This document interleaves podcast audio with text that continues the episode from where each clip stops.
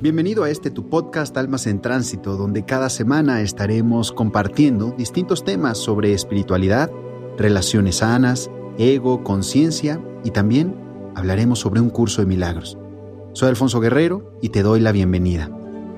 Querido, querida, ¿cómo estás? Te doy la bienvenida a este episodio número 69 de nuestro podcast Almas en Tránsito.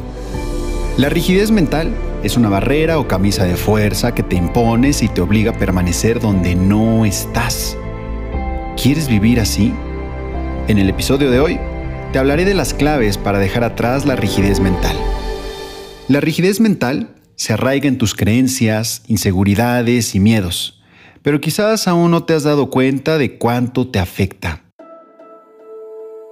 Esa rigidez mental provoca que muchas veces sientas que salirte de lo establecido, romper reglas o darte un respiro es algo que no debes hacer o es un fracaso. Y no lo debes hacer o es un fracaso con respecto a lo que crees que eres. Por esa razón te aferras a los modos de hacer determinadas cosas en tu vida sin querer cambiarlas aunque estén en conflicto o sufrimiento. Este es un patrón de conducta que te impide probar otras formas de ver el mundo, de hacer las cosas y hasta de comprender a quienes te rodean. Todos los días se presentan retos y problemas en nuestras vidas.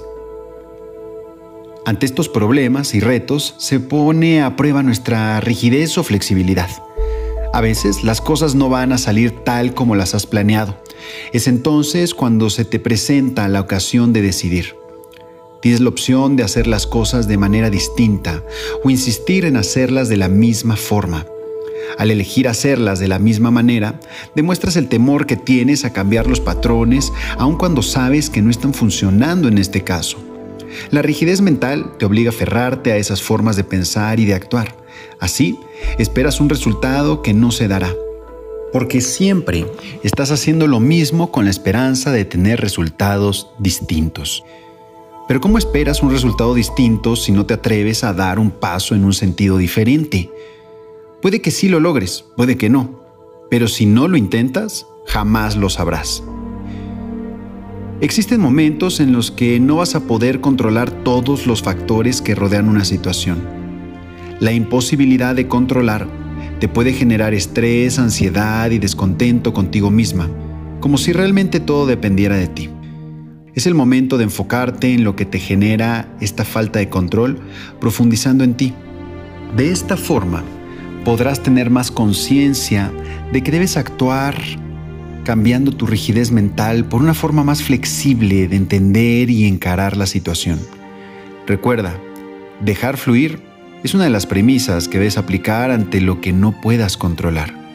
De lo contrario, sentirás frustración y tendrás temor de emprender nuevos retos o de proponerte nuevas metas en cualquier ámbito. ¿Cómo puedes ser más flexible?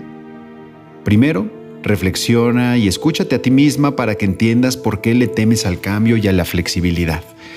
Voltéate a ver ¿Qué patrones debes cambiar para sortear de manera diferente esa situación que te está exigiendo un enfoque distinto?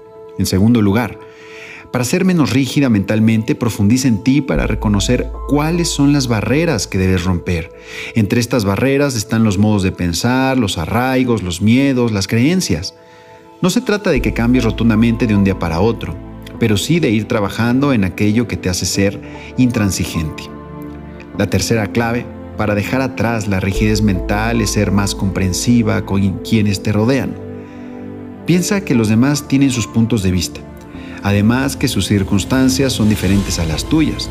Por lo tanto, es hora de que seas más abierta a lo que podrías aprender de los demás. Por último, para dejar de ser tan rígida mentalmente, atravese el miedo a lo desconocido. Entiende la realidad de lo que te ocurre aceptándola como una oportunidad de crecimiento y no te dejes llevar por el temor. Querida, te habló el coach Alfonso Guerrero, nos vemos en el próximo episodio de este nuestro podcast Almas en Tránsito. Y quiero recordarte que estoy en las distintas redes sociales para servirte y para transmitirte mensajes diarios que te lleven a profundizar, a reflexionar, a cuestionarte, para que puedas ser más libre de esos pensamientos que te mantienen atado de alguna manera al pasado o al futuro. Nos vemos en la siguiente Namaste.